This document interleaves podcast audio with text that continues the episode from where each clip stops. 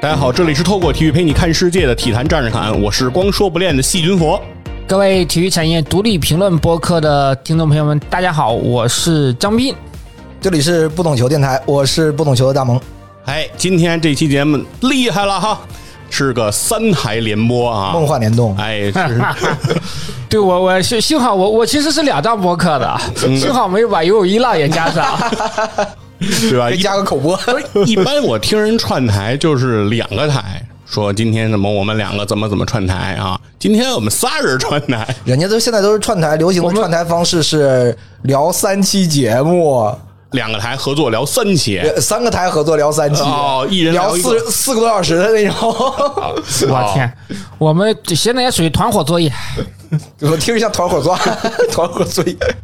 哎，对，今天为什么有这期节目呢？哎，最核心的一件事儿，就是因为张斌老师在这个我们疫情刚刚啊这个开放之后，就已经出国了。 哎，对，古有张骞出使西域，今有张斌窜访乌兹，乌鸡，差不多挨得挺近。哎，对，就是张斌老师主要是去的这个国家啊，就是还挺特殊一点儿的，不是像我们常想象的说出国旅游，大家主要什么去个欧美呀、什么去个日韩啊这样的国家，是去的这个中亚的国家乌兹别克斯坦。对，哎，所以我就觉得这事儿挺有意思的，就是因为乌兹别克斯坦这个国家呀、和我们中国啊也有很深的这个渊源。历史这方面我确实不太懂，但是呃我听细菌佛之前给我讲过吧，他确实是因为也是野史下酒的这个主播，所以对历史方面肯定还是比我懂。我我其实说实话，历史这个这个层面不是特别懂，您可以给我们正好普及普及。啊、就是其实这个现现在乌兹别克斯坦这个国家，它是地处中亚，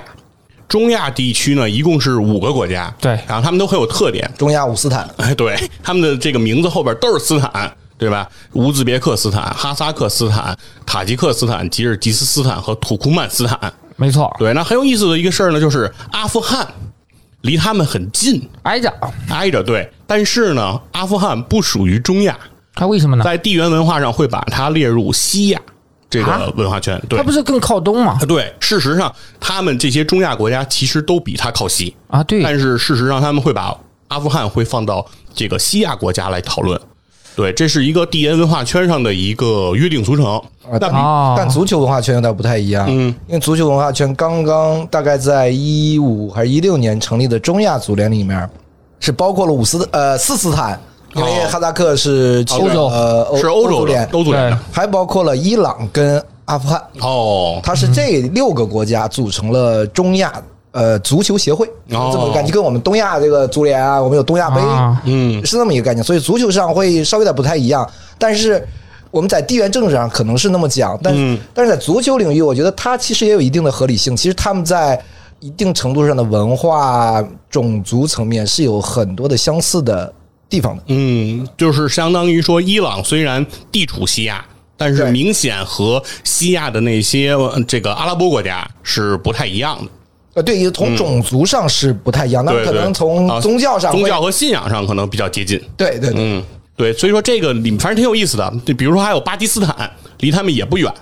但是巴基斯坦呢会被列为南亚国家。哦，嗯，因为可能是跟着印度走嘛。对，我还真不太了解这些东西。对，所以说呢，就是乌兹别克斯坦这个国家呢，呃，很有趣呢，就是在历史上我们学这个乌兹别克斯坦主要发生的事件，就是成吉思汗蒙古大军花剌子模，啊对和对攻陷花剌子模，他们说当时《射雕英雄传》里面郭靖是郭不是靖就到了那边对。就是其中郭靖随着铁木真去参与的这场战争，哦就是这个攻这个花剌子模哦而且就是战后不是还有屠城的这样一个记录嘛，就是显示说蒙古大军当时的一个征伐的残酷性啊，所以说花剌子模在历史上是给咱们留下了这样的一个印象。对当然在近代其实呃花剌子模这个名字其实依然被沿用过。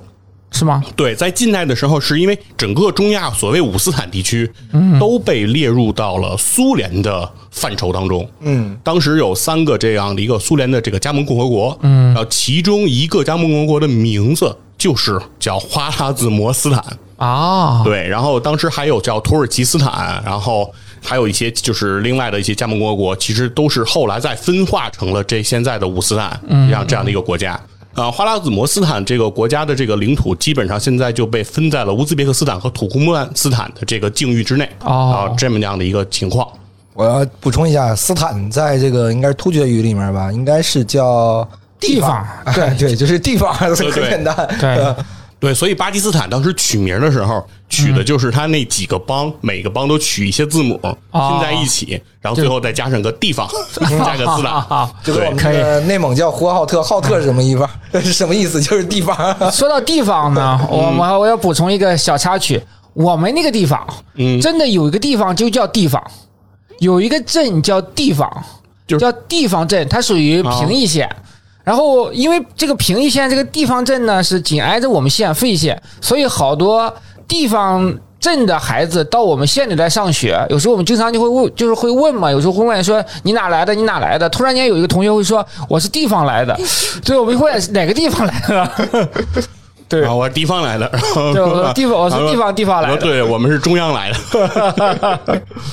对，那所以说，对于张斌老师这次啊，所谓叫窜访乌兹别克斯坦啊，我们也非常感兴趣啊，因为我上一次对乌兹别克斯坦，就是嗯我、我最早开始对乌兹别克斯坦，或者说对乌兹别克斯坦足球出现印象，其实大概就一是九九四年广岛亚运会，呃，没有，没那么没那么早，早啊没那么早。我最早对他们产生印象是那个两千零七年的亚洲杯，啊因为那一次亚洲杯呢，中国应该是跟乌兹别克斯坦在一个小组，好像好几届都是在一起一一年也是在一个小组。对然后当关键是零七年那之前啊，我对乌兹别克斯坦这个足球的印象就是菜鸡。就是很啊很弱嘛，就觉得没听说过。你看，当时我们给中国队就是排名就是亚洲第五嘛，是我们那就是时候肯普遍是比乌兹别克斯坦强，前四就是日韩伊沙，对，哎这韩日伊沙绝对是那个那个第一档第一档，然后中国队第五， 这我们都会这么认为，因为因为零七年那会儿，距离我们这个零二年世界杯出现才过去五年嘛。大家还在这种余韵当中，就觉得中国足球还挺强啊的。然后另外呢，虽然两千零六年世界杯我们没去成，我们没有连十强赛我们都没踢进去，但当时我们认为我们是因为数学不好，哈哈，是个意外。啊，因为不仅中国足球队数学不好，刘建宏数学也不好，是啊，他在解说的时候他就没算明白，对所以当时想这场意外呢，我们认为可能是从上到下，我们应该普及这个数学教育的这样一个想法，没有觉得中国足球真的不行，嗯，但是那场是亚洲杯的比赛，是应该是零比三脆败乌兹别克斯坦，在马来西亚那那那马来西亚应该马来西亚，马马来西马来西亚亚那那一对次，然后反正就是当时就输了乌兹别克斯坦，是而且当时是因为我是跟着我们同学去找我们一个在苏大上学的同学去苏州，啊当时我们在火车上，因为没有电视嘛，嗯，他是通过收音机 拿着在那个卧铺那床上在那儿听，听哦听听听听，然后听到说最后输了，然后他把收音机一摔，说跟我当年用收音机听当时国奥队零比三输给韩国的那场情形简直九太九九像年了。国奥是吧？不是，那是九九七年，就是刘越、李明他们那批，也是零比三嘛。嗯，当时他就不行了，说那个走去那找那车厢连接处抽烟去，哦说烦的不行。但是当时大家就很觉得，就乌兹别克斯坦啊，我们应该手拿把攥。那并没有啊其实那个时代，这个乌兹别克斯坦是非常强的。你刚刚说零七年，其实他他打亚洲比赛少，他是在我印象中应该是零五年的世预赛上，嗯，他打到了附加赛，因为那个时候要附加赛嘛，哦对就是两个小组的第三，对吧？对再打一场，要打出去以后再嗯跟乌拉圭。在对，在跟南美洲的第五还是第六应该要打。嗯，，对，那个时候他附加赛打的是巴林，哦，但是 呢，哎，有意思的地方来了，有一场比赛受到了一个严重的误判，嗯判罚的失误。嗯，这个我们可能很大家都知道，有正这很多比赛都会有裁判的判罚的失误也好，或者这样也好，呃，就既往不咎，对吧？我承认错误，但比赛咱不能重踢吧？那肯定 的呀。哎，这个比赛重踢，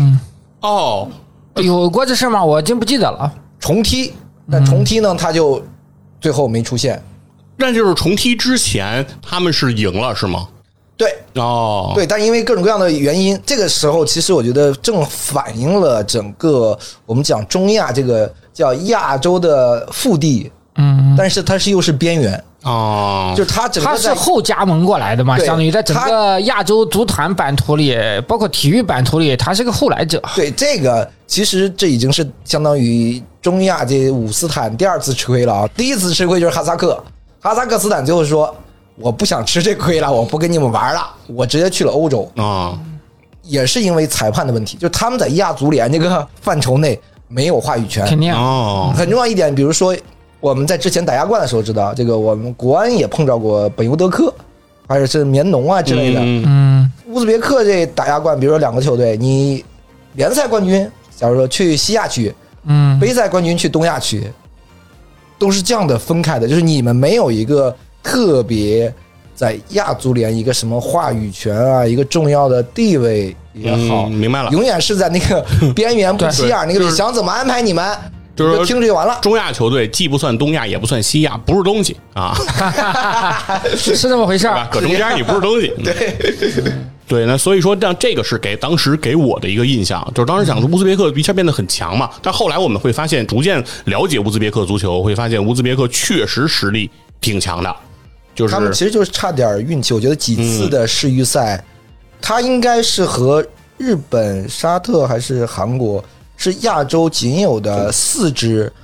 从大概九七年世界杯一直到上届世界杯，当然在。二二卡塔尔世界杯这个我们整个十二强赛，他乌兹别克斯坦是没有进，是他第一次没有进最后的是我们之前讲十强赛，现在讲哦十二强赛，这是第一次，证明他长期稳定在非常高的水平上，有几次都是在非常就是刚刚我们讲了，零五年那次大好局势之下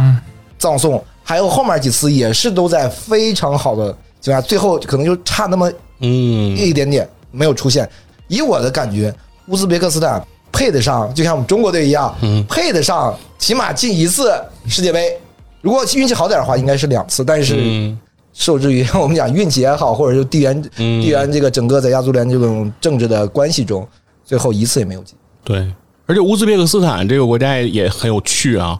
这好像应该是世界上现在呃为数不多的叫双重内陆两国，两个啊第二一个列列一个是列支敦士登嘛，对，一个就是这个乌兹别克斯坦，这个我了解了，嗯因为它不仅是自己是内陆国，周围的邻国全是内陆国，这个叫双重内陆国。对，就是啊内陆国中间包着的内陆国。当时我去了之后，我第一件事就是向他们打听打听，他们乌兹别克斯坦海军到底招不招人， 缺不缺个海军上将之类的。他们之前有海军， 是有海军，现在也有，但是他们因为那个所以这个这个里海吧，我不知道是什么海，他反正他不、嗯他那不个海还里海咸咸海里咸海。咸海啊，它那个在不停的这个萎缩，那个就是那个湖啊，相当于在不停的萎缩，在逐渐的变小，就在就是那个呃土地的部分会越来越多，越我来知越道，多。因为水越来越少嘛，因为它是个就是内陆湖，就是它它没有这个 这个大河的这种灌注，然后随着这个气候的这个升温，它就会越来越小。对是所以乌兹别克斯坦等于海军所掌控的这个水域面积也越来越小了。 没错，估计比较缺海军上将之类的。中亚有两个国家都有海军嘛，就是哦都是都是围着咸海，一个是土库曼，一个是你就讲得太正经了，这个话题就没趣了，是不是？挺有意思的啊。那那那正好让张明老师这回多说说吧，比如这次为什么要去这个乌兹别克斯坦？ 对，因为我们这次去呢，还确实是带着很重要的初始使命啊，主要是和秋手一金娜去谈一个合作。呃，我觉得中国体育迷吧，对秋手一金娜的认知度是要高于很多中国自己的。奥运冠军的，就他其实在国内的知名度还是非常高的，主要是因为他的他的故事嘛，是他的故事可能报道都非常多了。那即便不是特别了解，我觉得可能很多中国体育迷都不知道丘索维金娜是练具体哪个项目的，嗯，但他呢依然会知道这是一个了不起的母亲，然后现在是已经马上四十八岁了，四十八周岁，六月份四十八周岁，现在还在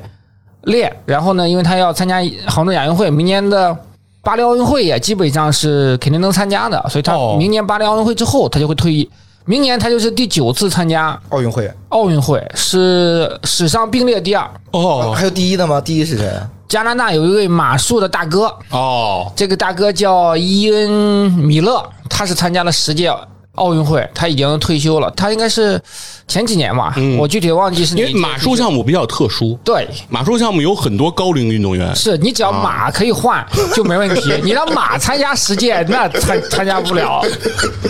对，对还有一个呃，跟他一起就是如果他第九次跟他一起并列的有个大姐，嗯这个大姐是什么？这大姐是那个赛艇上的舵手，哦，这个舵手呢就也是哎不强调年龄，哎，对你只要体重 OK，然后呢，你主要是一个指挥官的角色嘛，所以真正的竞技项目能参加这么多届奥运会，那绝对是一个是一个奇迹了。啊很神奇哎特。别对是对体对操这个项目，对吧？不仅仅体操吧，大多数项目其实已经，你包括游泳啊，嗯也有四十岁左右参加的，但是这极少极少，都是你看体操、跳水，这都十几岁的小孩儿，呃是当然也有三十多岁在练的，这都是很难得吧。对所以因为我是在呃仁川亚运会的时候专嗯访过他，然后和他建立了一个这个友情吧，不算特别深刻，因为。他那个时候几乎不会讲英语，现在的他，因为我这次见到他之后，发现他英语其实进步了很多，能听懂一些了，但是他也不是特别会说。嗯，在一四年的时候，他基本上完全不会说英语，也听不懂。哦，然后我我们那时候采访就是很艰难嘛，嗯，我之前我我可能在我的节目里讲过一点，是要用俄语去转吗？当时我是约了他的这个通过他们的一个记者，因为那时候可能是通过组委会可以申请，我通过这个亚洲的这个亚运会的组委会申请，我要专访丘索维金娜，他同意了，同意之后呢会告诉我一个地方，我们在那个地方采访。嗯，难办的问题是什么呢？找不到翻译，就是实际上为什么呢？因为他讲俄语，嗯，我不会讲俄语。这个时候呢，我就去找这个志愿者帮忙做翻译的。这个志愿者呢，里面就很，你也知道，志愿者都是韩国人，嗯，这个以韩国 韩国这些姑娘为主。然后找这个韩国姑娘呢，她会讲一点英语，哦，她呢，她主要可能是外语语种是俄语，她可以跟丘索维那样交流。但她不会讲中文，她的英文呢，可能也跟我那个时候的英文也相当吧。嗯，她你几现在英文进步了是 吧？对，我那我肯定进步了呀！现在都从事国际贸易 了，那开玩啊笑的。雅思至少也是个六分水准了。 好然后呢，就是当时反正踩的很艰难，我就啊，都是他俩等于能聊上，他俩能聊但是上。但是但是那个翻译不能把他们俩聊的对，过程翻告译诉你，对他没办法跟我呃这沟通，只能是我把采访提纲准备好了，十个问题吧。然后呢，这个姑娘志愿者翻译的我的问题给她，然后他俩看看聊，我的录音笔录着。然后呢，这个姑娘没办法把邱抖音娜说的东西告诉我，嗯，这个时候呢，我就其实没办法追问应该再带一翻译。再带一个那个在韩国工作的中国人啊对吧？对啊，让他再把他的话再翻译成中文。太复杂了。嗯，然后反正是，哎，当时采访就是就是就这样。最后我录完之后呢，我交给国内一大哥，就是广州日报的白志彪，嗯白老师。他呢，他他是大学学俄语的，他反正能听差不多，但是他的俄语水平到底有多高呢？咱也没法你不知道判断是吧。对，反正据我的俄罗斯兄弟尤瑞说说。彪哥的这个俄语水准和我的英语水准基本相当，我知道他的俄语水平确实非常高了，所以这个就没悬念，就是这么做了一个采访。当时呢，呃，这个事情也就也就过去了嘛。然后这么多年过去之后呢，因为我我在一八年世界杯的时候，这个俄罗斯的一个兄弟，嗯呃，尤蕊，他以前是塔斯社的记者，后来在俄罗斯奥委会干过新闻官。呃，我跟他也认识很多年了，但是我在俄罗斯世界杯的时候，相当于我们缔结了更深厚的友谊，一起做了很多工作，包括给这个当时给凤凰呀，给一些这种国内的媒体安排了萨芬专访呀、加莫娃的专访，还有当时我们找到了普鲁申科，还有很多以前在国内效力的这些中超的外援，对嗯中超什么鲍里斯，当时山东队的主教练，哦你也不然后呃瓦洛加嗯，等等嘛，当时就是主要是靠我们这个兄弟他去联系，他联系完了之后他做翻译，因为他英语可以，所以我跟他英语沟通。然后正好呢，最近有一个品牌，他们想和这个丘索维尼娜合作，因为这个马上亚运会了嘛，奥运会啊，它国内的影响力啊各方面还不错，所以我就让优瑞去试着联系了一下丘索维尼娜。呃，优瑞呢，他确实还是很好的一个记者吧，他沟通能力各方面很强，而且他是俄语体系里的嘛，他就辗转吧，具体怎么找到的这个丘索维尼娜的联系方式我不清楚，但是他是找到之后通了个话。最开始的时候把丘索维尼娜吓了不轻， 哟，为什么呀？因为你想想啊，他们毕竟现在不是一个国家了，一个俄国人突然、俄罗斯人突然给我打一电话，正常来讲，说实话，他的现在的。呃，整个乌兹别克斯坦和俄罗斯的这个关系呢，不像我们想象的那么紧密了。哦当当然，丘索维金娜其实还挺紧密的，是因为什么？丘索维金娜是纯粹的俄罗斯人，嗯俄罗斯足相当于现在是咱不知道是不是这个种族吧，但是她父母都是俄罗斯人，啊，对，所以说呢，她是说俄语，她老公是呃，其实是乌兹别克斯坦更纯粹，就是相当于这么讲吧，丘佐伊纳在乌兹别克斯坦相当于呃我们国内的这个，比如说蒙古族、嗯，朝鲜族，你比如说，因为蒙古族大部分蒙古族可能是在蒙古国，明白，他就是咱们国内的俄罗斯族，哎，对对对，是是这么咱们国家不就俄罗斯族？对，有俄罗 斯就对对这个就这个概念。对对对然后，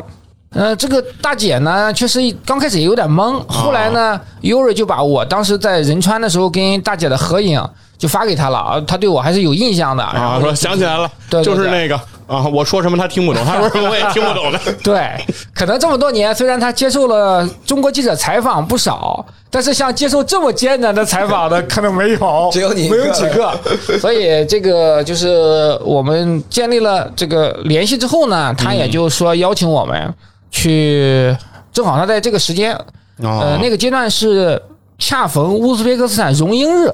哦，这俄罗斯叫胜利日。他们应该是二战对德胜利的那个、那个、那个天，就是搞出了好多一九三几年坦克的，哦，他们好像是五月九号，嗯五月九号正好是这个胜利日，所以我们呢，他就说六号、七号是周末，嗯，八号是周一，然后九号是周二，所以他们连着放四天假，俄罗斯也是连着放四天假。哦，他们乌兹别克斯坦是荣膺日那天也放假，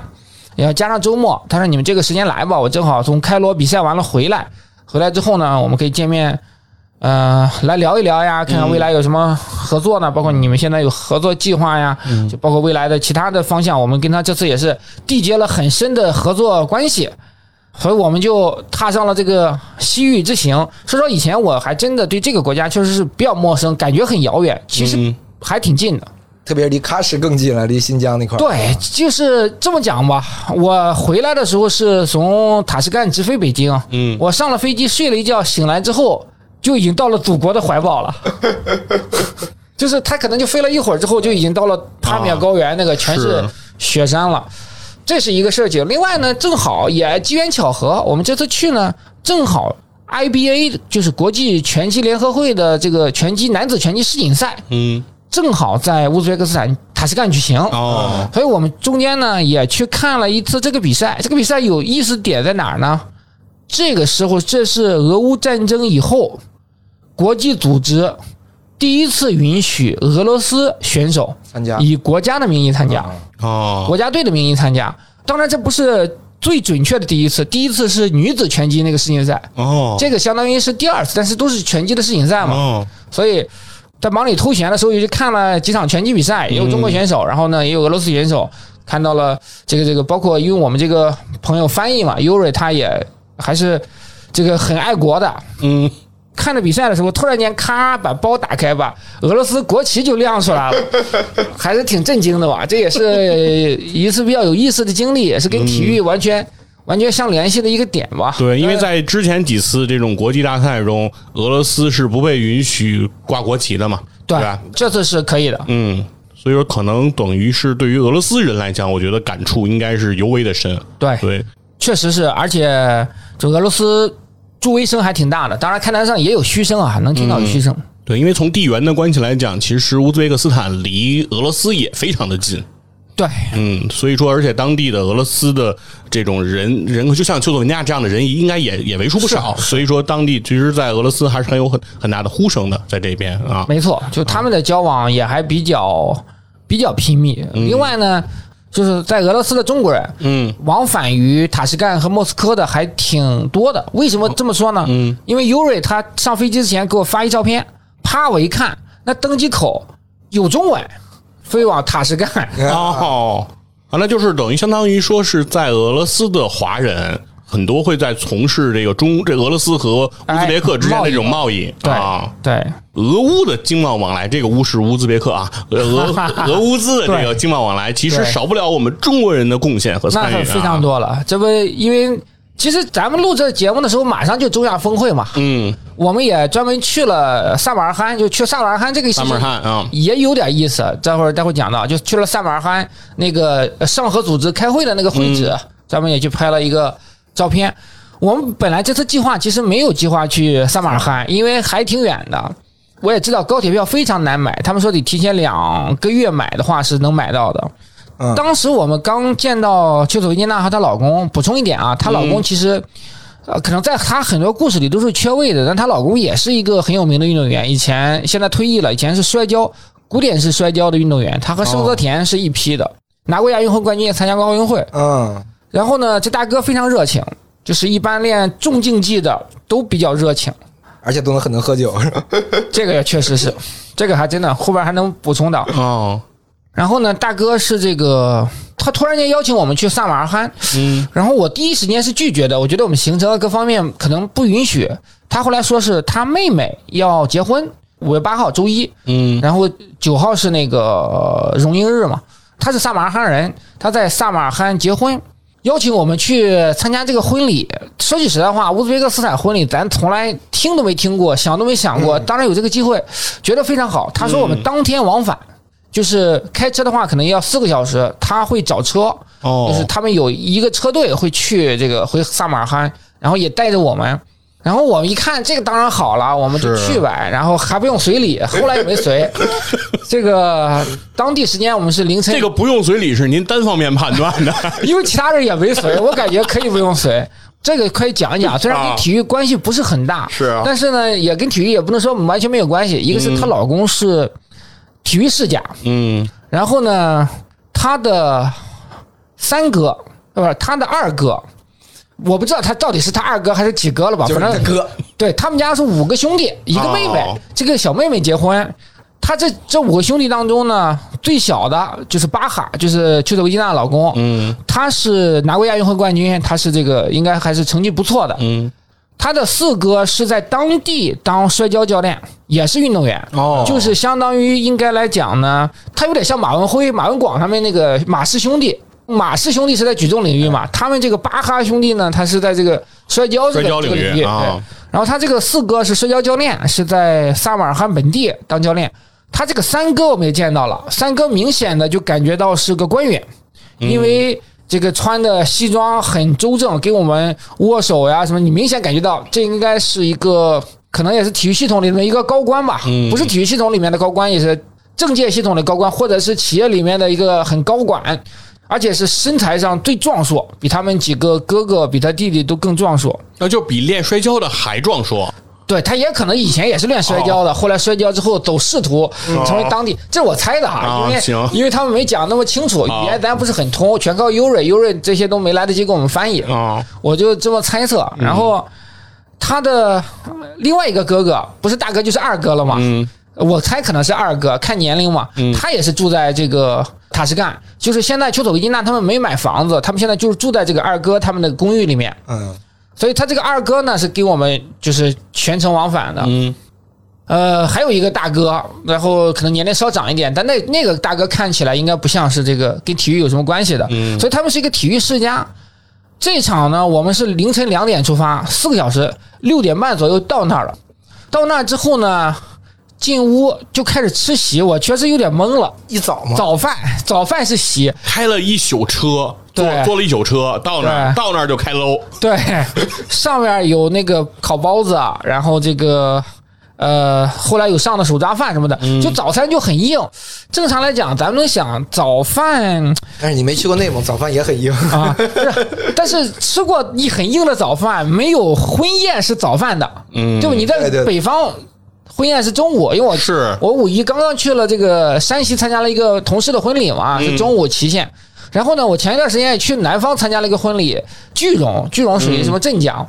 是晚上，这都很正常。第一次是吃席是早上的，那真的那个就是正经的婚宴的饭吗？不是，后哦来我问了一下啊，啊人家这个是相当于女方的回门宴，今哦天请的全是女方的家属，嗯但是呢，这个女方的家属里面全是男性，请的全是女方的男性的这个家属，嗯所以有有因为宗教的东西呢，咱不太懂，也比较尊重嘛，也不敢去不好问，啊所以我不知道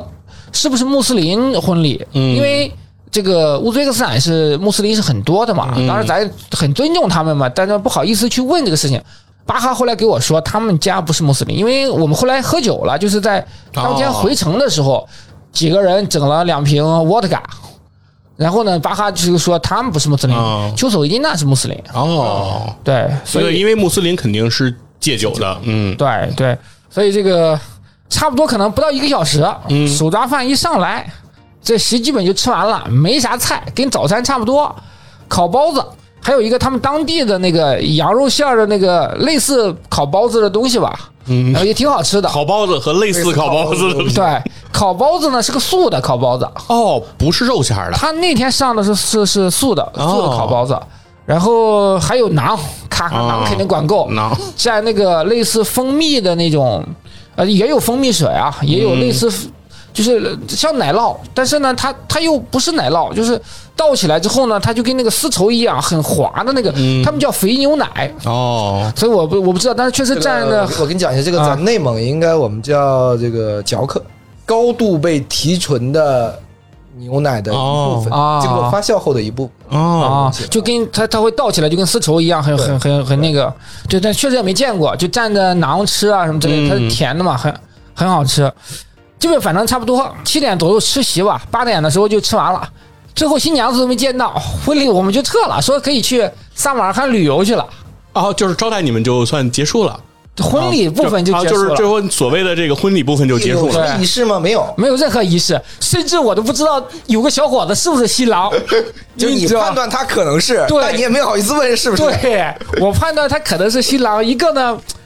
一个是我不知道“新郎”这个词儿怎么说，你知道 吧？英文我也不知道“新郎”怎么说。这个你刚才不是说你这个这个叫什么雅思还是托不福是的那个这个很太专有的名词，你不太很不啊太了解，我确实不太知道“新郎”怎么说。是，然后呢，看着这个小伙子呢，穿着西装，但也没打领带，肯定比一般人正式一些。呃大家都握手嘛，咱也跟着握手。确实不知道，我猜可能是吧，大概率是，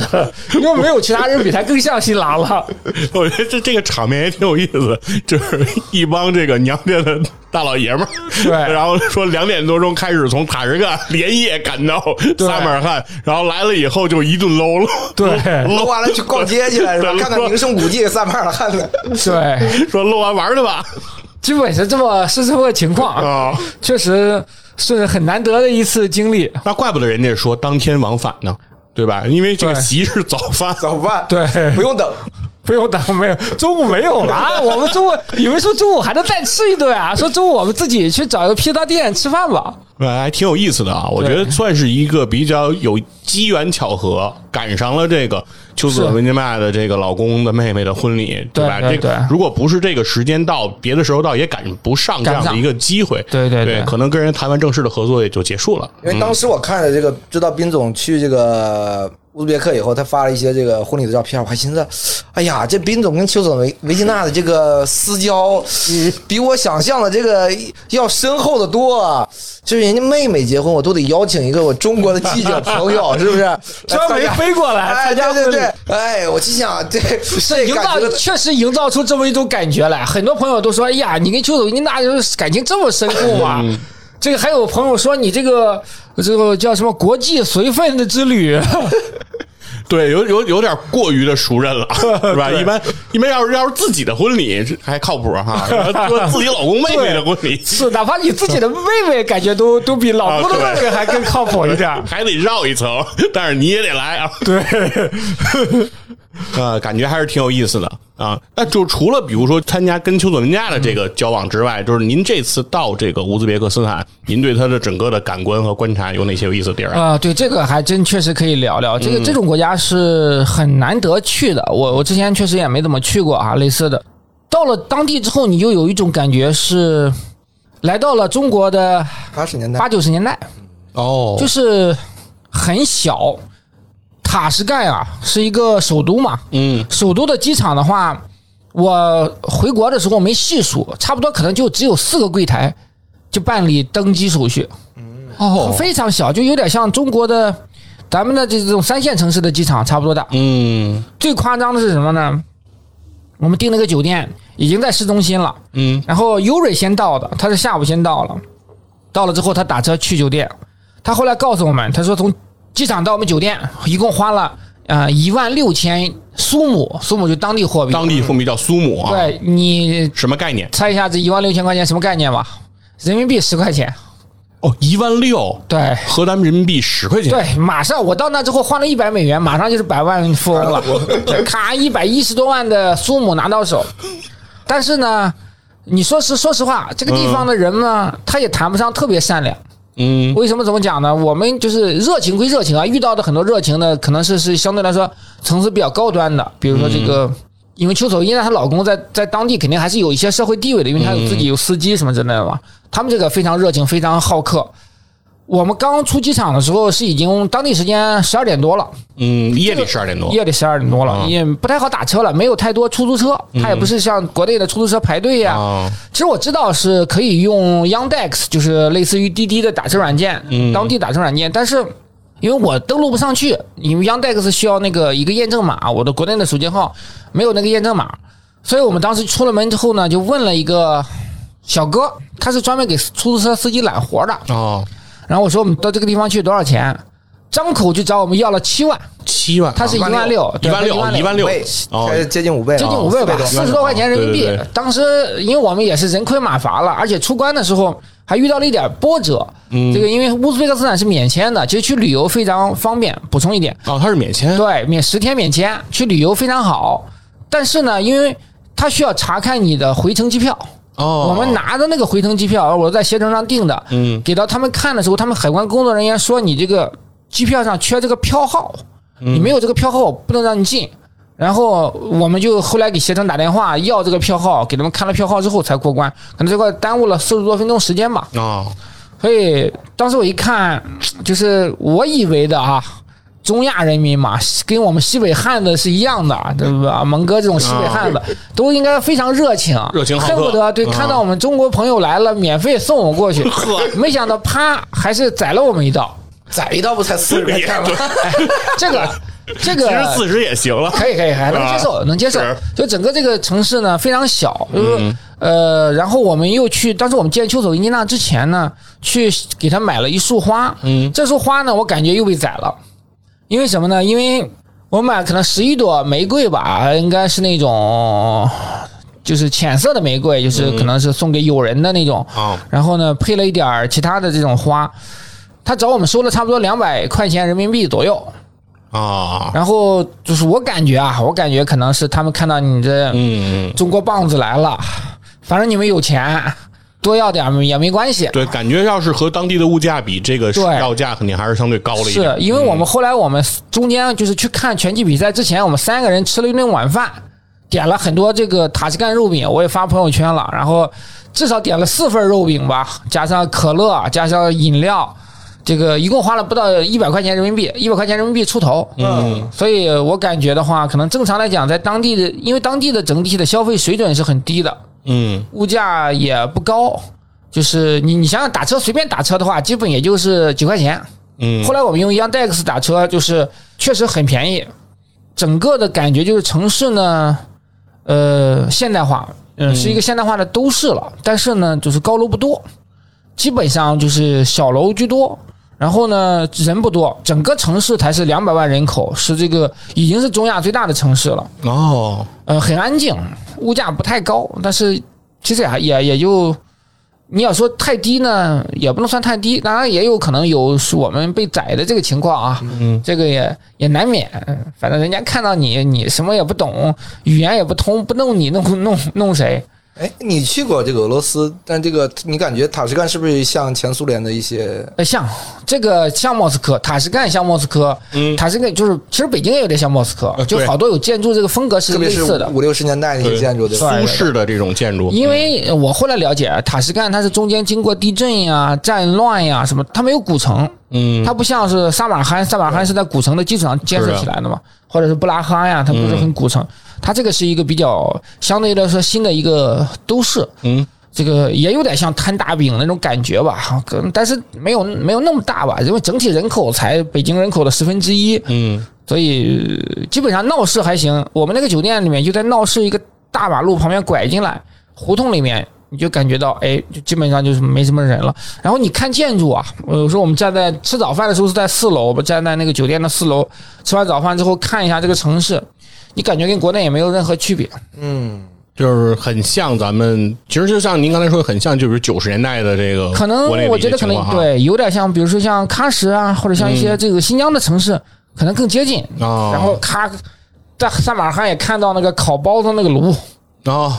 一切还是很新鲜的一种感觉啊。对，而且它其实可能跟新疆更像，就是非常像的很多地方都很像，包括嗯这个语言这方面，我听他们讲乌兹别克斯坦语和这个维吾尔语，就是可能有九成以上是通的哦。就是维族人如果他维语很熟练的话，他去乌兹别克斯坦生活。可能就一点障碍都没有，或者乌兹别克斯坦人来中国，在新疆，新疆啊对，在这个这个维族这个在维语地区，对啊嗯维语的这个生活圈里面，他可能一点障碍都没有的。啊，其实还是相互很交融的一个状态啊。对，包括他们，我不知道他们说的这个正确不正确啊，因为对历史没有特别的了解。嗯，就是因为萨马尔罕是相当于是帖木儿大帝缔造的这个首都嘛，嗯，他们最大的一个清真寺是是以他这个帖木儿的这个这个大太太之名建的，嗯然后他们说我不知道准确不准确啊，他们说可能他这个大太太是来自中国的喀什地区，哦，所以我我我说实话，因为我对历史这方面，尤其是这个中亚历史这块儿完全不是很了解，所以嗯这个当然就只能一听听他们一讲，就感觉很亲切，也有可能吧。嗯，这个帖木儿也说是这个蒙古后裔，啊对，蒙古贵族，对要啊么是听蒙这个古名族，字就知道是是是蒙族的这样一个后裔。对对对。哎，那关于您这一次，比如说除了这个在城市观光以外啊，嗯您对这个乌兹别克斯坦的这个体育啊，比如说尤其是乌兹别克斯坦的这个足球这些文化，说到这块呢，本来我们正好要可以插播一个这个小段子吧，嗯，因为我们第一次跟秋手伊娜他们吃饭是在一个披萨店，叫罗尼的披萨，应该是秋手伊娜朋友开的，他有一点代言，因为招牌就是秋手伊娜推荐的这款披萨。然后当时呢，因为我们坐在一起，巴哈就是秋手伊娜她老公呢，嗯呃，因为之前都不认识嘛，不太熟，刚开始就随便的就就哈拉聊，就就是男人之间的话题很容易到足球，就我哦，们很快就聊到了。他呢，我猜嗯他应该是参加过一九九四年广岛亚运会，哦，所以说他就提到广岛亚运会中国队赢，了中国，啊 因为广岛亚运会那个时候可能你们还太年轻了啊，九四 年是，我当时已经是球迷了，哦，所以我对那场比赛是记忆犹新的，因为一九九四年广岛亚运会，中国队是闯进了决赛，因为范志毅那时候在吧，嗯范志毅、徐宏、马明宇，然后还有当时山东队是王东宁，哦，我不知道你们知道不知道王东宁这个名字了。我不知道王虽然东宁说了，我是 山东嗯曾经的跟队姐，但我不知道。王东宁是在九四年那个时候的正印国脚，哦，他是国家队的主力中后卫。哦非常牛的。后来是从山东去了青岛踢过。当时大哥在山东队的地位是什么呢？就有点像范志毅在上海队的后期的地位一样。当时王东尼是范志毅的大哥了。那个时候，我记得当时苏茂贞可能受伤的时候吧，山东队缺前锋的时候，就是王东尼大哥就上前面打前锋去哇了，顶到前面去就了，是能打中哦，后卫、能打前锋的。这么多年，国内除了范志毅，还有徐云龙啊云龙是很很短暂了，是吧？啊，对，还有还还有这个于大宝，对，除了于大宝是从前面抱后边去的，那不一样，中后卫到前锋的，嗯，或者是贾秀全吧，贾秀全应该以中后卫的身份还拿过最佳射手呢。是的，是的，就不多。当然，可能这个确实对现在的球迷可能不一定会知道了。嗯，呃，那场我知道他们确实是这个呃四比二嘛，那是应该乌兹别克斯坦独立之后，从前苏联独立之后、嗯第一次参加亚洲的这个比赛。对因为他九一年、九二年独立的九吧？二年，嗯，对，反正大哥跟我聊起来这个的时候，就有种呃骄傲之情，啊，露出了这种很有深意的笑容。 因为那可能是乌兹别克斯坦足球在亚洲的最高光。那肯定是最高光时刻了呀。亚洲冠军，因为亚那洲时候冠军亚洲呃亚运会跟现在的亚运会不哦一样嘛那，是国家队参加的，那不是这个、嗯幺二三的，对对对对对。然后你中国队这么多年，只有两次进入这个世界大赛的亚洲大赛的决赛嘛，嗯一次就是广岛亚运会，另外一次就是二零零四年本土举行的亚嗯洲本土的亚洲杯两个亚军嘛，对，这是一个事情。另外一个呢，就是确实足球在当地的，当然足球可能在乌兹别克斯坦不算第一运动，乌兹哦别，克斯坦第一运动是什么？拳击，拳击，拳击哦和摔跤是他们的主流运动，因为他们拳击是去年出了东京奥运会哇，东京奥运会出了一个奥运冠军，然后我们去看那场就是这次在塔什干举行的这个世界拳击，呃男子拳击锦标赛的时候，当天那场比赛正好有他，所以那个非常火爆，而且是免票的。就是当地是这个这个世锦赛是免费，然后所有人进去看比赛，哦，这个是一个我那觉场得馆是爆满吗？最后肯定是爆满的。哦，这个举措还是我挺难以是想象的，就对是居然搞这种世界大赛可以免票入是场，是，对你你你你这不像苏联吗？你不像社会主义国家吗？社会主义国家怎么你这个举办个比赛怎么还能收费呢？是不是？啊， 有道理，有道理。然后我跟巴哈后来又聊到了这个艾哈迈多夫，嗯，他们知道艾哈迈多夫在中国挣了很多钱艾哈迈多夫现在是回乌兹别克斯坦做足协的副主席。哦哦，啊。当然，塔什干呢，因为我们也知道塔什干最有名的球队就是棉农嘛，棉农塔什干嗯棉农。我当时看了赛程，非常不巧，我们到的当天，他们那一周的联赛是客，一个是在客场，另外一个呢是已经打完了。然后我们回的时候呢是一个周中，所以我们就没有机会就是去看塔斯干两支球队嘛，塔斯干棉农还有另外一个忘了叫什么名字了。其实我们住的酒店离塔斯干棉农那个体育场不远，但是因为行程太满了，突然间加了一个萨马尔罕，当天往返，搞得我两个膝盖感觉都肿了。走了一天路，逛了五个景点，参加完婚礼，吃完席之后，一天的时间把所有萨马尔罕的景点全逛完了。嚯，朋友喝的窝的嘎， 对，然后巴哈呢，他是专门在当地找了一个会中文的导游给我们。嗯这个这个姑娘呢是在当地大学里学中文的一个研究生，带着我们就咔咔咔的就打卡吧，几大景点神学院呀，包括他们卡里莫夫他们前任总统的这个墓，嗯嗯包括天穆尔的那个这个这个皇家墓葬群，包括天穆尔他们这个几个后宫的。这个这个王妃们的一些墓葬群，反正我们都去都去参观了，很遗憾没有嗯去棉农这个参观一下，没有机会。就本来当时想的是，如果时间允许的话，我们可能也可以联系一下麦阿哈麦多夫，给阿哈麦多夫聊一聊呀、做个采访什么的，嗯因为我们有讲俄语的嘛。但是如果通过巴哈找一下阿哈麦多夫的联系方式，应该也不难。嗯但是时间还不允许了，所以我们就再加上后边又赶上这个乌兹别克斯坦荣膺日，人家就过节了，嗯所以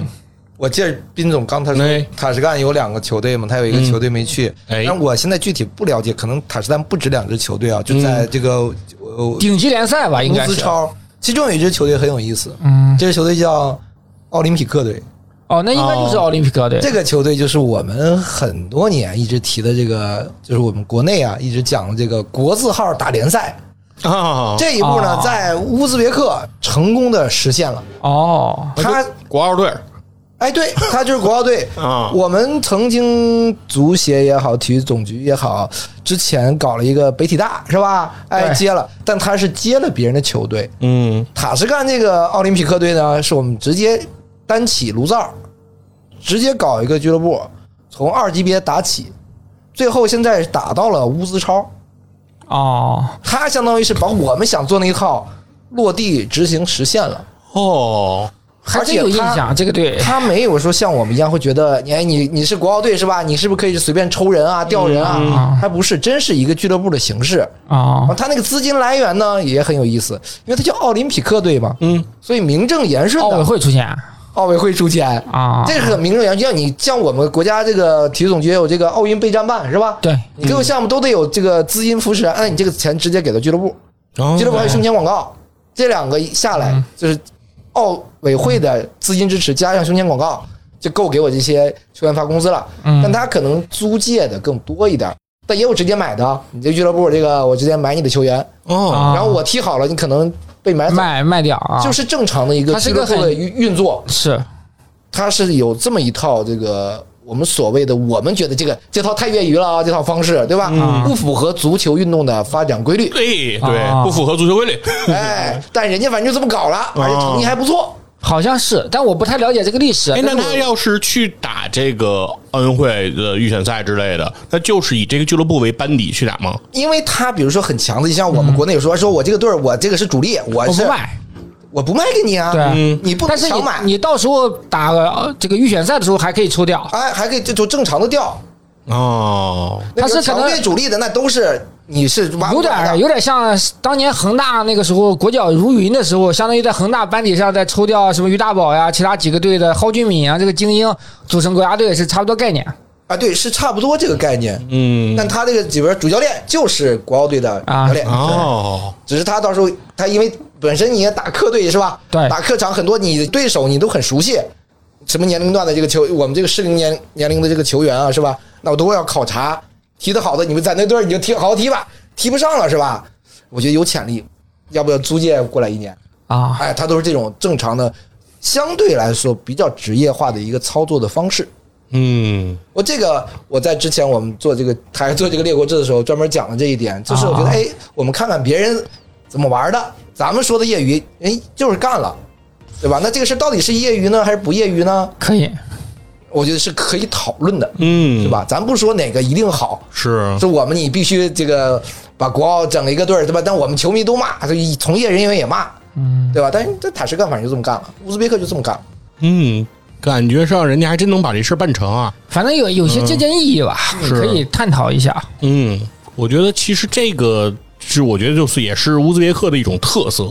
我觉得也可能和乌兹别克斯坦从这个前社苏会主义联。背景的、哎对有关系，对，我觉得不像是一个纯市场化运作的这样的一个行为，但是其实它也后来也迎合了这个市场的一个运作规律。啊，对，在这就是里你面啊球员来我这儿，我是给你发薪水的。我对中超是说我租借，然后这租借这一年呢，你你俱乐部花钱，我他他的工资我我不付。嗯，是反正北铁大搞的也是一地鸡毛，也一点作用就没起到。对，因为他有原本的架构，就是原本这些、你三十岁了，你跟我俱乐部还有合同，嗯那那你就没法搞了，嗯，对吧？你说我让你走人，是不是呢？我卖不出去，那怎么办？那他这个是我从零开始就招这个年龄段以下的球员，嗯那就避免了我们说中国我们过去出现的这个问题。哎，是，由此可见，就是乌兹别克斯坦足球的强大，还是有一些这个基础工作在前面做铺垫的。因为我们其实是觉得，以这么小的国家规模、这么小的人口规模，以及相对比较差的这种经济基础的这样一个情况，他的足球能够有这样的一个成绩，其实我们还是很惊讶他的这个发展。我我觉得我我结结呃那个佛爷，我结合嗯你这个说法，谈两点我的看法啊，跟其实跟在去没去乌兹别克斯坦没太多关系。嗯一个是我觉得，呃，人种上的优势。就好多东西我们必须得强调人种论。就为什么现最近新疆的这些球员出来的那么多呢？嗯，就它整个的这个就是相对的一些特点啊，种族特点，就是这个维维吾尔族也好呀，或者是相对一些少数民族也好，他们比如说为什么这个朝鲜族的选手跑动能力更强，嗯，对不？例如例如金金套，嗯，那未来一定也是这个什么玉超的这个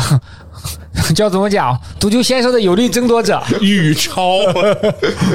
就是类似吧，嗯就是可能整个中亚那边的它的整个人种方向上它是比较接近的，嗯就是整个中亚嘛，包括其实这个像我们这边新疆这边的呃维族的一些小伙子呀，他的可能体质啊各方面是相类似的，对，那嗯这人方高面马大，对，嗯而且他结合了这个黄种人、白种人的一些优点，因为嗯当地有很多也是白种人，啊，对吧？就是他也是俄罗斯裔啊对俄罗斯族啊等等这些，就是包括一些种族的一些这个柔和嘛，嗯另外一个呢，它有语言的优势的一点是什么呢？当然，现在年轻人会逐渐弱化了，逐渐的脱离苏联的这种，但是过往的话，它其实俄超、乌超会成为他们的一个其实大本哦营，就稍微踢得好的一些选手。他其实可以去俄超去，这个俄超实际上已经在欧洲已经算是，就是在战争之前，在欧洲已经算是一个比较有竞争力的一个、嗯一个联赛了。是，在那边既可以赚很多钱，呃，又对于足球水平还是有很多的帮助的。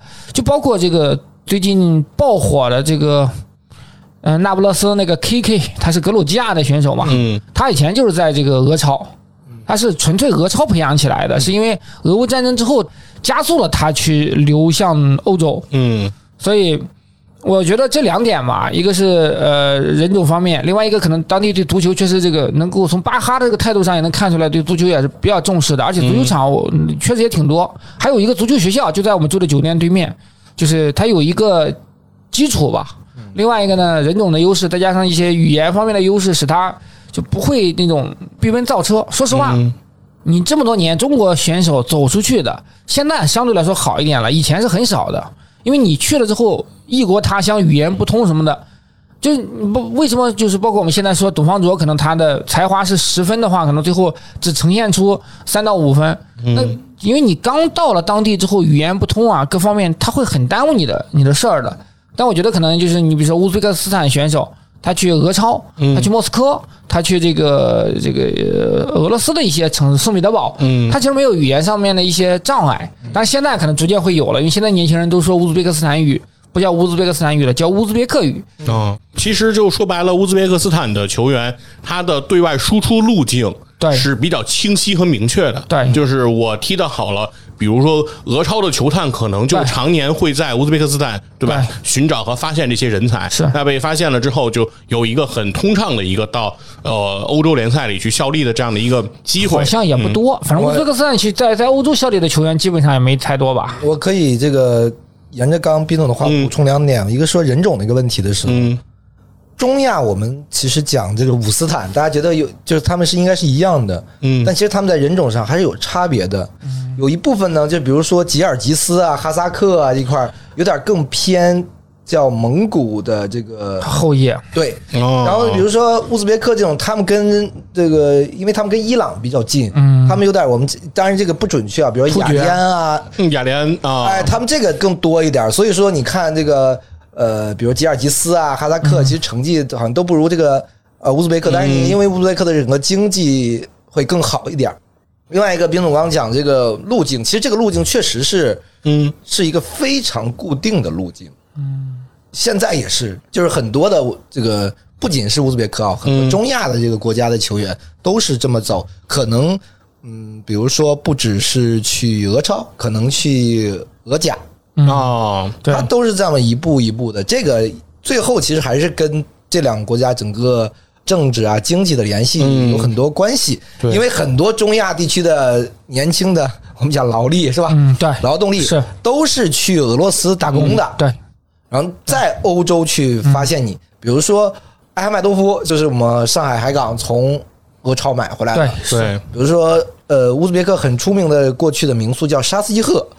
是在乌克兰，啊，他是当时接了这个舍甫琴科，基舍辅甫琴科去了呵 AC 米兰，啊哎，沙斯基赫接了他这个班儿，是在这个基辅迪纳摩，基辅迪，安摩，嗯。啊哎，然后参加了欧冠啊什么什么的，对，其实刚才我想说的就是说，如果刚才我提到的欧洲，其实就包括俄罗斯和乌克兰，啊就是说，呃，因为毕竟你到了俄超或者到了乌超去踢球，你就有很大的机会去踢上这个欧冠或者是联盟杯的这样的一个比赛，对对就是你和这个欧洲主流球队过招的机会是比较多的。没错，对吧？那这样的话，其实这些对于这些球员的长球和后期的发展就会有很大的帮助至。少挣钱方面肯定是挣的比在当地多得多。哎，对，而且他们的出国流向绝对是一个在收入方面正向的一个激励。在中超效力过的乌兹别克斯坦外援非常非常多，在中亚，你像其他国家的中超效力的基本上、没有没有，只有乌兹别克。嗯，对于我们中超球队来说，你们也是物我美还价真廉。，你给我普及普及，除了阿哈迈多夫，其他的我还真没怎么了解过。呃，比如说我们曾经在江苏舜天的叫 E 伊耶夫蒂奇，啊、还有几个、北京国安有过一个，哎叫克里梅茨，格里梅茨啊嗯因为这个故事我要讲一讲。嗯克里梅茨当时他在国安的时候，我正在国安跟队，啊啊，他生孩子的时候，我甚至是去了那个私立医院，送没送红包？那必须是别人给我红包，是吧？ 就是乌兹别克斯坦的规矩都很奇怪不收礼 哎啊。就是他们就是生完小孩嘛，就是在中国的这个私立医院，北京的这种私立医哦院，你想条件是非常好的，你能看出来他们对于这种到这个级别的服务所能感受到那种震撼，他们觉得我靠，这个地方太好了。呃，后来克里梅茨就回到了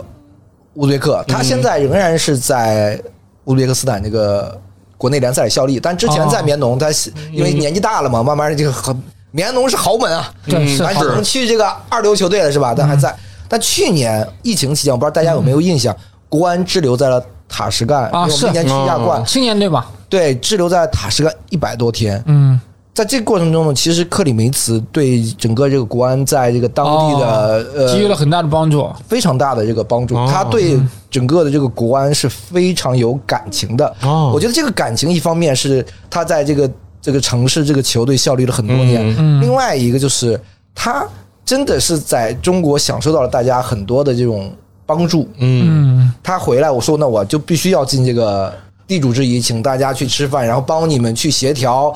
当然，具体比如说国安没有那么强调，嗯那我也不知道他具体做了多少，但是肯定是有帮助助了。帮助了不少。啊看来呃克，里梅茨还是一个很知道感恩的人、啊。但是我感觉就是当地的，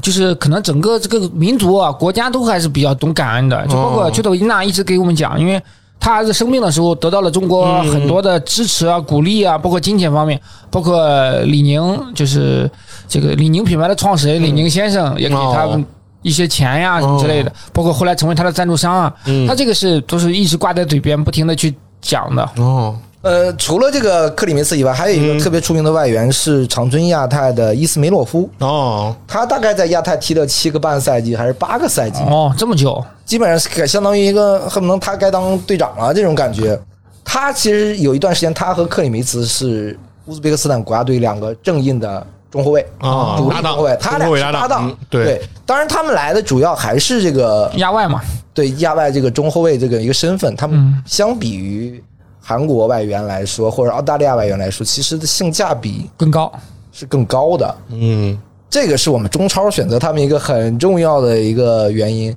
甚至是乌兹别克斯坦之前的主教练，国家队主教练啊还去亚太当过一半个赛季的教练。哦，这个教练真不知道了。但因为那年亚太是降级了，所以踢中啊甲他的关注度又没那嗯么高，而且他又带了四五个月就下课了，所以在我嗯们中国球迷的这个印象中，其实没有那么深刻。嗯，但中国跟乌克呃乌兹别克其实整个这个相当于足球的交流，他们来我们这儿踢球的球员是非常非常多的，可能仅次于韩国外援在有可能，有可中国能，这个这个数量因吧。为你其实我们很少听到什么其他的这个日本沙球员是不会来的嘛，日本没有，沙特、这个卡塔尔、伊朗伊朗只来过不了多，一两个人，嗯对，很少。对。因对为吧可能西亚的大部分球，你像球员越我越南对人家不会留在，人家不会不会来中国淘金是吧？对越南没有过 吧？人说守着金矿我出去淘金，越南没有过，其实它很重要还是那个文化的、呃这个宗教啊、对语言啊什么的。那你说我作为一个伊朗球员，我宁愿去伊朗球员不其会他的不会去沙特联赛的，啊，对，那是肯定，对那是肯定不会去，对吧？就我宁愿去其他这个。但是伊朗球员主要有一些会在希腊联赛对德国踢球的是很多，对德国德联赛会国很多，嗯德国的可能是低级别联赛啊对这些，土耳其嗯，嗯有吧？不知道。反正就是相对来讲，他们会往那个方向走，对而不会往中国这个方向来流入。中啊、国其实这么多年，你说起来外亚洲的外援，就韩国、乌兹别克斯坦、澳大利亚有几个，澳对啊大，澳大利亚还也不不能算严格意义上的亚洲嘛，嗯，吧对，然后其他的没了。你再往说其他的，真的没有，卡塔尔没有过吧？没有没有。没有，对吧？沙特、啊然后叙利亚会有，叙利利亚来过几亚个，有有过几个，对有过几个，但那个可能当时三五个，在河南踢，后来进中国队任意球的那个，赫莱布。对对，呃，不是哈哈迪布叫对哈迪布，不是赫 莱布，赫莱布是这个白俄罗斯的，不多。是整整体上来讲，就是可能中亚、中东那边有有有有几个，这个东南亚、南亚基本上就没有。对，这这个是没对有吧因为水平确实有点儿水平而且达不我到嗯而且我们没有那个特别的政策，因为现在日本和韩国都有特殊政策，对，哦就是你除了一个亚外以外，你还有引入东南亚外援的。但是那不是号称越南梅西不就在日本踢球吗？对，他是这么一个，他也是为了当这这这联赛在东南亚的这个哦发展啊、市场啊，而且另外可为能了商业化的一些也考可能量啊有政府方面的一些友好关系的一些原因啊，吧。哎嗯对，这个是一个很重要，因为不仅日本嘛，韩国也有。韩国其实你 K 联赛是在这个东南亚卖不出去的，比如说这联赛可能能卖出去。对韩国也有同样政策，这就是他们有一个叫东南亚什么特惠国啊，中国这个中超其实应该嗯那就搞是日韩和东盟之间的一些联动，对会多一些，对对嗯。可那更多的可能其实是从商贸往来上的一些考量，对，然后会促从成水这嗯种水准上，其实也是帮他们一把。其实你说真的，必须要也你这个这个一个越南外援在这儿踢嘛，其实也未必，嗯，对吧？因为它有的也是在这个二级联赛，对，它也不一定说你你一定达到这个我们顶级联赛一个水平。是对，但是其实从中国球队选择乌兹别克斯坦外援，我觉得其实就是你用这个亚外的这样的一个金额，嗯可以买到一个身材和体能状况和身体素质更接近欧美国家是这样状态的样嗯子。但你看亚外政策一取消之后，乌兹别克斯坦球员现在就没有了，对对吧？一个都没有在中国，对，因为你现在相当于我们澳大利亚的外援也没有了吧？现在国内对他只因为过去那个时代，你现在相当于我们只有那个几支打亚冠的嗯打亚冠球队，他有这个需要，他不像以不前我是们。啊现在亚洲联亚冠也把亚外政策取消了，啊，对，就是你现在就更没有这个对需要了，对吧？那你像以前那我花一百万美金一个球员的薪水，那乌兹别克球员很多都非常乐意来的，因为你在国内他不可能挣到这个钱，甚至在俄超也挣不到这个钱，因为你在俄超想打出来，你真正的挣到那个钱，你的水平应该是因为俄超基本上相当于跟整个欧洲是一个薪资的体系，嗯，对你想挣到一百万美美金的这个水平，那可不是一般的水平了。对，门槛还是非常高的，对这这个东西。肯定的。对，但是现在如果他没有亚外的这样一个政策的话，其实塞尔维亚的外援也不会很贵， 我觉得。所以说，就是从这个政策上来讲，其实对于整个乌兹别克斯坦球员的一个出路，其实还是有很大的影响这个方面的。对，那只能去俄超嘛，对吧？那现在去俄超也有问题，然后去乌超也有问题。啊，是哎，对，那可能现在的乌兹别克斯坦球员的发展，其实也是受到比较大的一个影响啊。毫无疑问，对他们主要的这样的一个输出的这几个国家，现在从政策上啊，从目前的政治经济环境上，其实都有了很大的挑战。对等于说现在乌兹别克斯坦球员可能更多的只能留在国内来 对，进这行也是他其实包括他的人才培养上，现在也出现一个问题。刚才也说了，嗯，之前联系那么多年都是能参加最后的这个世预赛的阶段，嗯，但上一届已经是没有进十二强赛了。说现在实实力出现下滑，可能也是必然的了。对，因为我觉得这个影响其实还是一个非常有连锁反应的，就是一旦你的比如说比较优秀的球员他没有出去，他就会把持着这个本国联赛的这些主力位置，然后后继的球员其实也会得不到这种锻炼和上场的机会。这样的话，你其实会是一个连锁性质的一个反应，像多米诺的骨牌一样，没错那最终可能就会反映到你的国家队上的人才的断档，就是后面的人就出不来了，就会有这样的一个情况了。是这样的，你包括我们刚讲的这个伊斯梅洛夫啊，嗯，他从亚太以后回到物资国内的联赛，他现在还在踢，他八五年的，今年已经三十八岁了，嗯，就是你国内也反正也没能顶上我，没有是对啊，没有新人上来我就可我还有这能力，我为什么要退役呢？还能挣这个钱，对吧？还有一个，我觉得是也跟乌兹别克斯坦的这个经济有关系啊。这个我我我先讲，然后我们再听兵总讲一讲。嗯因为我们讲从亚洲足球来说，我们讲金元时代，其实最早的话就是日本最早掀起的金元，我找季科啊什么这样全都来到这联赛。第二波就是其实是西亚的，包括埃尔安因啊、嗯，伊蒂哈德啊那个时代，这个两千年前后，对，他们在亚冠里面是非常厉害。嗯，后来有一个也是金元，就是在我们恒大之前，就是乌兹别克的本尤德科。本尤德科，嗯啊，这个我还真不了解这。个本尤德科相当于是在恒大之前亚洲的一个金元时代。嗯，玩石油的。哎，呃，对，不是。到我们恒大之后，哦现在是未来，这看起来像沙特的这个金元时代要、哦要来临了。嗯，那个时代的这个本尤德科呢，是因为他是呃卡里莫娃，哦嗯这老板是卡里莫莫娃，卡里莫娃就是卡里莫夫的女儿，是他们哎的长公主。对，它是这么一个关系。所以呢，它这个国家整个我们经济的形态就是个社会主义国家。那卡里莫夫自己有很多的这个产业，卡里莫娃呢也有很多的产业，它这个产业呢就用来做了本尤德科。嗯但本尤德科为什么陨落了呢？嗯，是因为卡里莫夫把卡里莫娃给对，相当于呃，控制。对，就是这个罢黜吧，有点类似。对，它本来是一个在乌兹别克国内非常高地位的一个长公主。因为他之前是我这这是我最近正好我出发之前买了一本书叫《中亚行记》，看到哎，了。对对。卡内莫娃当时是已经有做接班，就是总统接班人的这么一个态势嗯了，他已经掌握了国内的很多的这种能源啊源部门啊，什么包括媒体啊什么之类的这个这个部门。他后来是被软禁起来了。当然，有一种说法是他父亲卡里莫夫当时已经就是有点人质呃不醒了，不是很清，哦有可能是说被其他人所来掌控的。嗯，当然这个东西都是江湖传言了啊，有可能是他授意或者是他下令的，反正就是他就是从这个、呃、政坛新星就相当于是陨落了嘛。嗯，然后紧接着嗯本尤德科就是、因为当时他们签了斯科拉里、哦里瓦尔多，嗯，对，都是巨星啊，去了拿很多钱，但一下这个因为卡里莫娃的失势，导致了嗯本尤德科就归于这个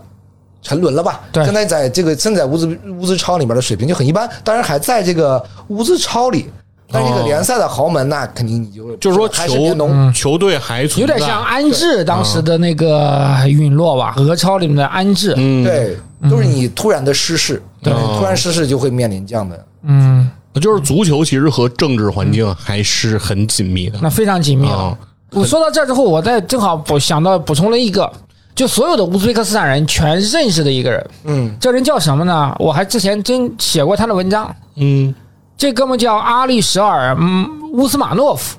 我不知道你们对这个人有没有印象？他现在是埃弗顿的老板之一，但哦之前大老家板一，但之前大家以为一直以为是俄裔他是乌兹别克斯坦本土出生的，啊，他是普京的密友，他之前是阿森纳的二股东，对，所以大家当时是一直说是他是俄裔的，对，他说过一句很经典的话，就是“我爱阿森纳就像爱我的漂亮女朋友一样的”，就类似这个话。这个哥们儿呢，他是一个乌兹别克斯坦土生土长的乌兹别克斯坦人，然后呢，成为了这个亿万富翁，整个乌兹别克斯坦所有人都认识他，而且我们 我是后来才知道的，嗯我们从塔什干去萨马尔罕的时候。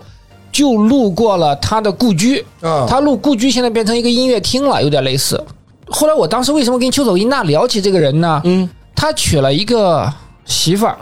他媳妇儿是这个俄罗斯，相当于是俄罗斯体操的一个教母级的人物。前一段时间不是俄乌战争之后，就是开始整个英国这边就是包括对这些亿万富豪们、俄罗斯的亿万富豪们进行一些控制啊限制或者打压呀，包括这个这个嗯对阿俄罗布斯资本的一些对阿布的情况，因为这个报复乌斯马诺夫呢，他跟普京关系非常好。这个乌斯马诺夫他父亲就是塔什干的一个检察长，所以说后来乌斯马诺夫因为他进过监狱，嗯当时你想想，他父亲是检察长，送进去那么多人进到监狱里面，当这个检察长的儿子进到监狱里来，他在监狱那几年估计还是没惨的是吧？对，所以他呢，他是在没进监狱之前就认识了这个叫伊琳娜瓦伊娜的这么一个体操的运动员。后来他非常有名，他当过这个，他应该是艺术体操，他当过俄罗斯艺术体操的这个主教练，后来又去英国当过英国的艺术体操的主教练。因为艺术体操俄罗斯是最强的嘛，他就相当于是整个俄罗斯艺术体操的一个教母。他们两个，因为乌斯马诺夫以前是个击剑运动员，哦他后来就是包括他在前一段时间出事儿的时候，他还是应该国际击剑联合会的一个名誉主席吧。嗯，但是这个这个伊琳娜瓦伊娜呢，在这个乌斯马诺夫服刑的期间，就是毅然决然的嫁给了他。哦所以这个是这是一个亿万富翁的伟大的爱情。是因为当时大家说他想买啊阿森纳嘛，但是因嗯为他是克洛克这个最后把他对说我那我没必要在这做二股东了，对，对吧？他最后他退是了，他是这个阿森纳的铁杆球迷，这个后来是因为这个种种原因吧，他后来去去买了这个埃弗顿队嘛，就是包括其实那个后来兰帕德去埃弗顿执教的时候，实际上就是乌斯马诺夫背后拍板的。嗯当然，这个兰帕德没有承认说他跟乌斯马诺夫直接的去沟通过，他说他和。当时就是乌斯马诺夫主管球队的那个人去总经理还是什么类似的主席去交流的时候，实际上乌斯马诺夫和这个大掌柜可能已经他们已经达成共识，已经通过话了。嗯所以这个这个人呢，我感觉啊，乌兹别克斯坦人还是会把他当成一个当地的骄傲的。嗯这个是我在之前我是虽然我写过这个稿子，但是我确实有点印象不是很深了。我突然间跟丘佐维娜聊起了这个事儿，我说哎，我记得有一个这个俄罗斯的亿万富豪，他娶了一个。俄罗斯的艺术体操的一个运动员，那我认为这个运动员，因为呃，丘就佐维走一他认识，肯定认识，因为丘佐伊娜九二年，他当时代表这个这个苏联嘛那时候，那时候独联叫独体吧，那他那时候拿奥运冠军的时候，你想想九九十年代他就拿奥运冠军了嘛，他应该是认识这个这个这个伊琳娜，他嗯确实也认识。然后他说，这个乌斯马诺夫在乌兹别克斯坦就太有名了，那哦感觉应该就像马云在中国或者马化腾在中国的这个这个地位是一样的。嗯，哎，我想刚问嗯问我刚说那个问斌总啊，嗯就是你去了这个乌兹别克斯坦，真正的感受啊，因为呃，我的感觉是中亚还是因为你社会主义啊，包括他的很多总统都刚不讲这卡里莫夫啊，都很多很多嗯哦他年的其总实统。一共就两个总统，对，他就很多很多年，我不知道你整体嗯 的感觉啊，你我们不讲那么深刻深刻，可能我们节目播不出去了哈。不讲那么深刻，就是你这简单给我们讲讲这个整体这个呃确实你，我一共待了几天，没有那么特别的深刻，但是我就能讲的一点是，现在这个总统比卡里莫夫那个时候要要开明的多，嗯，包括他现在也走出来嘛，因为现在中亚峰会马上就在西安举行，他也。来了，是我们中国呃这现在是老好朋友了，老朋友，未来一定也是我们的老朋友。嗯，而且在当地呢，感觉就是说现在的整个的社会氛围啊、风气啊，包括他们其实也现在想做招商引资，而且这个现在这个总统给了丘索伊娜很多地，哦这个这个丘索伊娜当时她老公巴哈也说，如果中国的投资商愿意来投资，我们可以免费的出让地皮，可以联合开发这个土地。然后呢，可以做任何你想做的生意，当然这个生意是合法生意了。你想开 casino 什么之类的，这个肯定是免 谈。但是呢，你建酒店呀，你建这个厂房呀，你建这些高楼大厦呀，什么之类的都是可以的。如果有感兴趣的投资者，也可以通过我们节目联系到我，我是可以来作为全权委托人帮帮着来沟通这个事情的。啊，显然有很多优惠政策哈。啊哎，主要嗯是斌总来我们做这期节目，主要核心目的是为了招商，招商啊哎，招商商引资， 哇，已经不是这种小的招商，什么给一个节目招商，直接是做这种跨国的地皮生这意的个招这个，商我啊现在是“一带一路”的这个呃友好使者之一，啊！先锋使者，我给自己封的一个，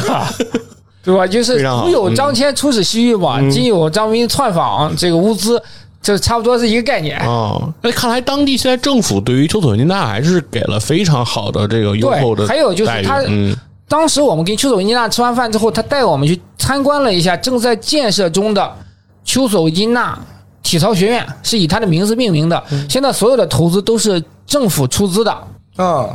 呃，如果中国的赞助商想要赞助他，想要或者说和丘索伊娜有合作，也可以找我，都没问题。哎，他那个大吗？你觉得整体？很大，几因为是一个几层楼，就是能够现在能够看出主体框架。嗯，我们还进去从地下一层到上面全参观了一下，地下也有那个蒸浴室、桑拿室啊，然后那个什么温泉池啊等等这些，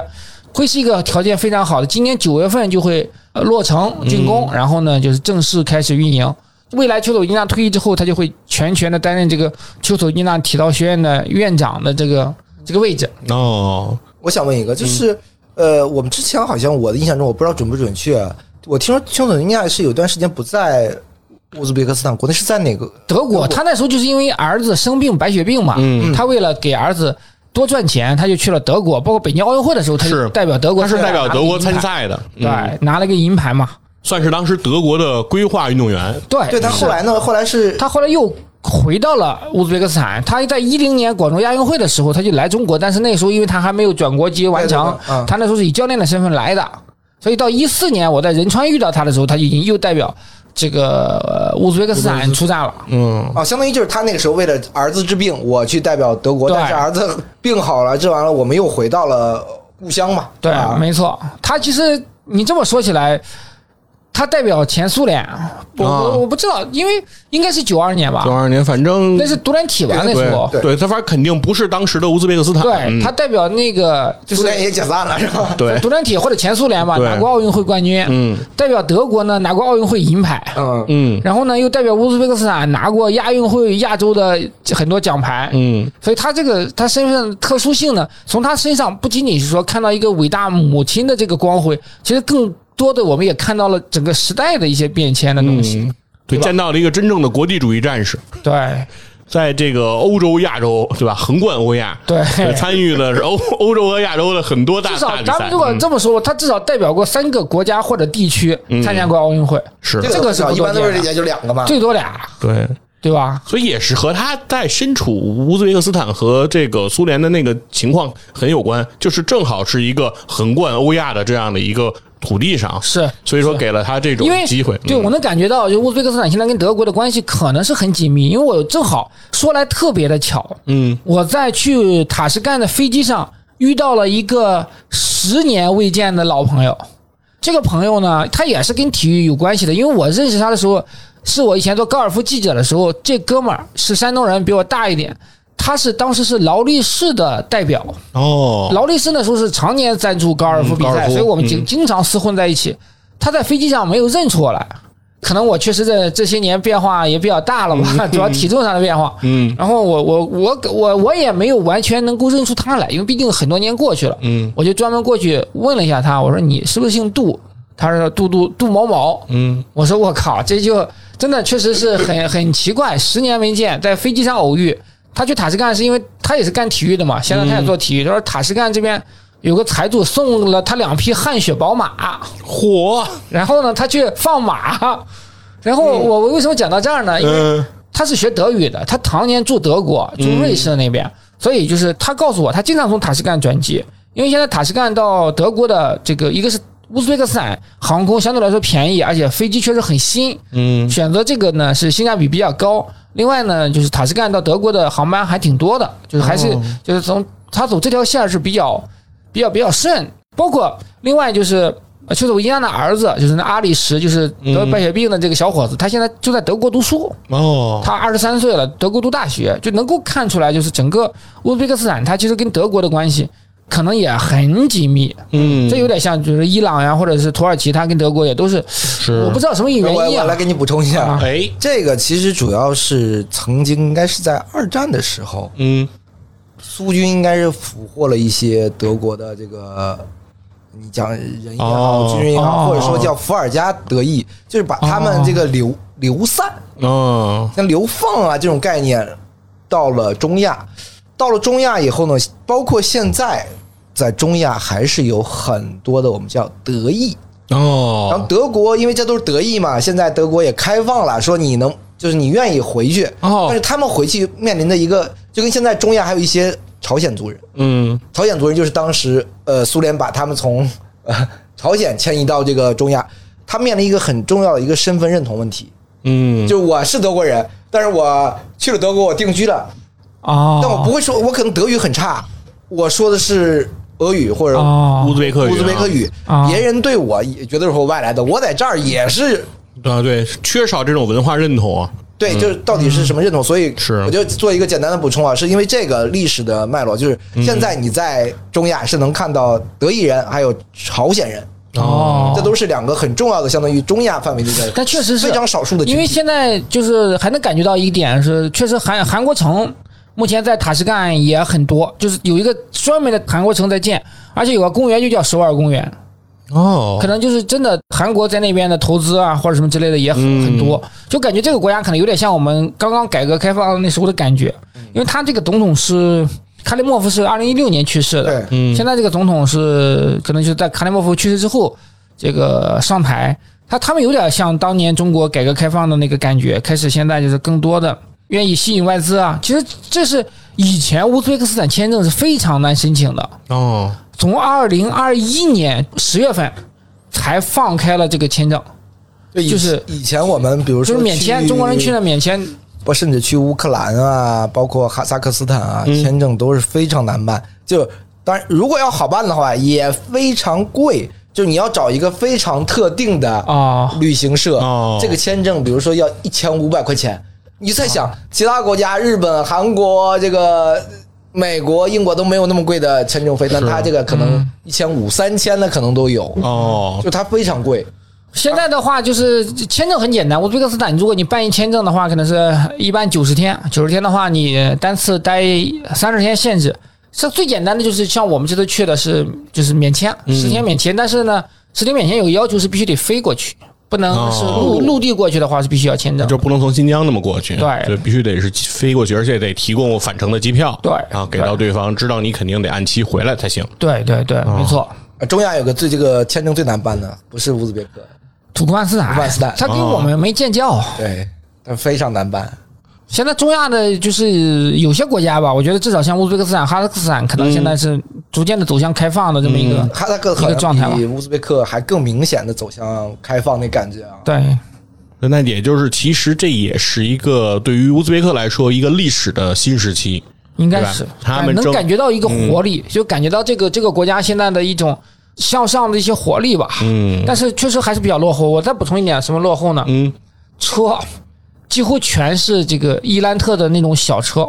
哦，车不大，包而且括很多可能都是二手车，就是比如说呃，在俄罗斯淘汰的，对对对我这对二对手车过来，伊兰特是最多的，你还能看到丰田，基本上很少有豪车。比较搞笑的一点，我补充一下啊，因为我们之前这个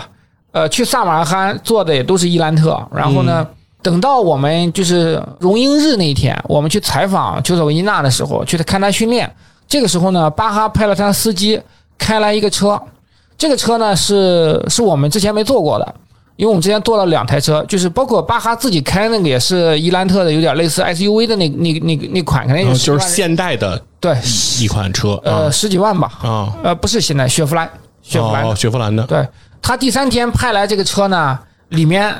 白色的这个内饰，就是包括它那个整个的这个沙发，感觉的会更舒服。嗯，然后上去之后，我一同事他坐我旁边，他就说：“哎，今天可以啊，今天换一奔驰。”哎，我说这这是奔驰吗？这个怎么感觉空间不够大呀？虽然座位是很舒服，他说你看车标呀，我一看那司机上那个车标，哎，确实是一奔驰 logo。我说，哎，这款奔驰咱还真没见过，就嗯紧凑级奔驰，就很紧凑。下了车我一看，还是雪佛兰，就是他把内饰全改啊了，对他把内饰就是包括方向盘，他可能装了一个奔驰的标，就是雪佛兰的车安了一奔驰方向盘，对啊对翻新了一下内饰，啊对，没错，错，就是这个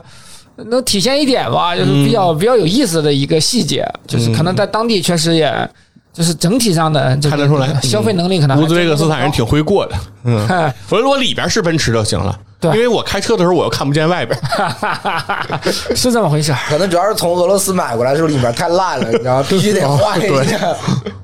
对，总之啊，你觉得这次斌总这次的行程还是一个很有意思的经历哈，因为可能对于我们大多数人来说，其实对于乌兹别克斯坦很难有这种观光旅游的机会和经历。其实现在旅游还是很方便，但是因为我们作为体育节目嘛，关于乌兹别克嗯是体育这块儿，咱确实能聊的哎，说实话，嗯，不是很多。但是呢，这次去了之后，确实也是长了长见识。是，我觉得其实还是，而尤其是有救索人家的这一层关系，其实帮助我们增加了一个视角和有对这个呃乌兹别克斯坦的很多的呃文化呀，很多的这个人情世故的这些东西都有一些接触。然后包括今天蒙哥又讲了一些关于呃乌兹别克斯坦足球的这样的一个发展和这个经历，其实也是很不一样的一种足球的一种发展的一种形态。其实和国内我们想象的说我们想要打造的那样的一个情况，其实在乌兹别克斯坦已经被实现了。而被实现之后，其实可以看得出来，从至少从足球经济水平上来看，其实呃，乌兹别克斯坦目前还是应该走在了国足的前面啊。这个不敢妄下断言，差不多吧，对十里伯仲之间， 反正不，反正我觉得走在我们后面就不太容易啊。哈哈，确实有点难度。 输不了越南是吧？ 对，反正呢，总之我觉得这一期节目，我觉得是一个很有意思的东西，因为确实是呃，斌总作为一个体育记者出身哈、来到这个乌兹别克斯坦，其实他对于这个乌兹别克斯坦的观察，就和我们一般人去玩儿感觉不太一样，会看到很多比较有意思的东西。然后也是想在这个里面呢分享给咱们的听众哈。如果你也有对于乌兹别克斯坦的这种旅游观光的经验啊，也可以在节目下方和我们留言啊，我们一起聊一聊关于你眼中的乌兹别克斯坦和斌总眼中的乌兹别克斯坦有什么样的区别。 嗯，我补充一点啊，我觉得跟斌总聊这天儿特别好，为什么呢？因为斌总，你像他跟他的同事一起去了乌兹别克，他又让了他的这个俄罗斯的这个朋友一起去了乌兹别克，往返的机票、差旅，我就在想，这个体育产业要回来了，这肯定是一票大单，才值 得我们这个我劳们师动我众们是一远征。个大公司好吗？国际化的啊 international 对所以的贸易公 司，体育产业要起起飞了，这是一个非常标志性的事件，嗯因为这是一个国际性的没错没交错流，。体育产业站起来了，因为已经开始拿到丘索维尼娜的地皮了。啊对对对 对对。是这个。就许许老板如果愿意去乌兹别克斯坦投资的话，也可以找我。好，那非常感谢大家收听这期节目，欢迎你的关注和订阅，拜拜。拜拜。拜拜。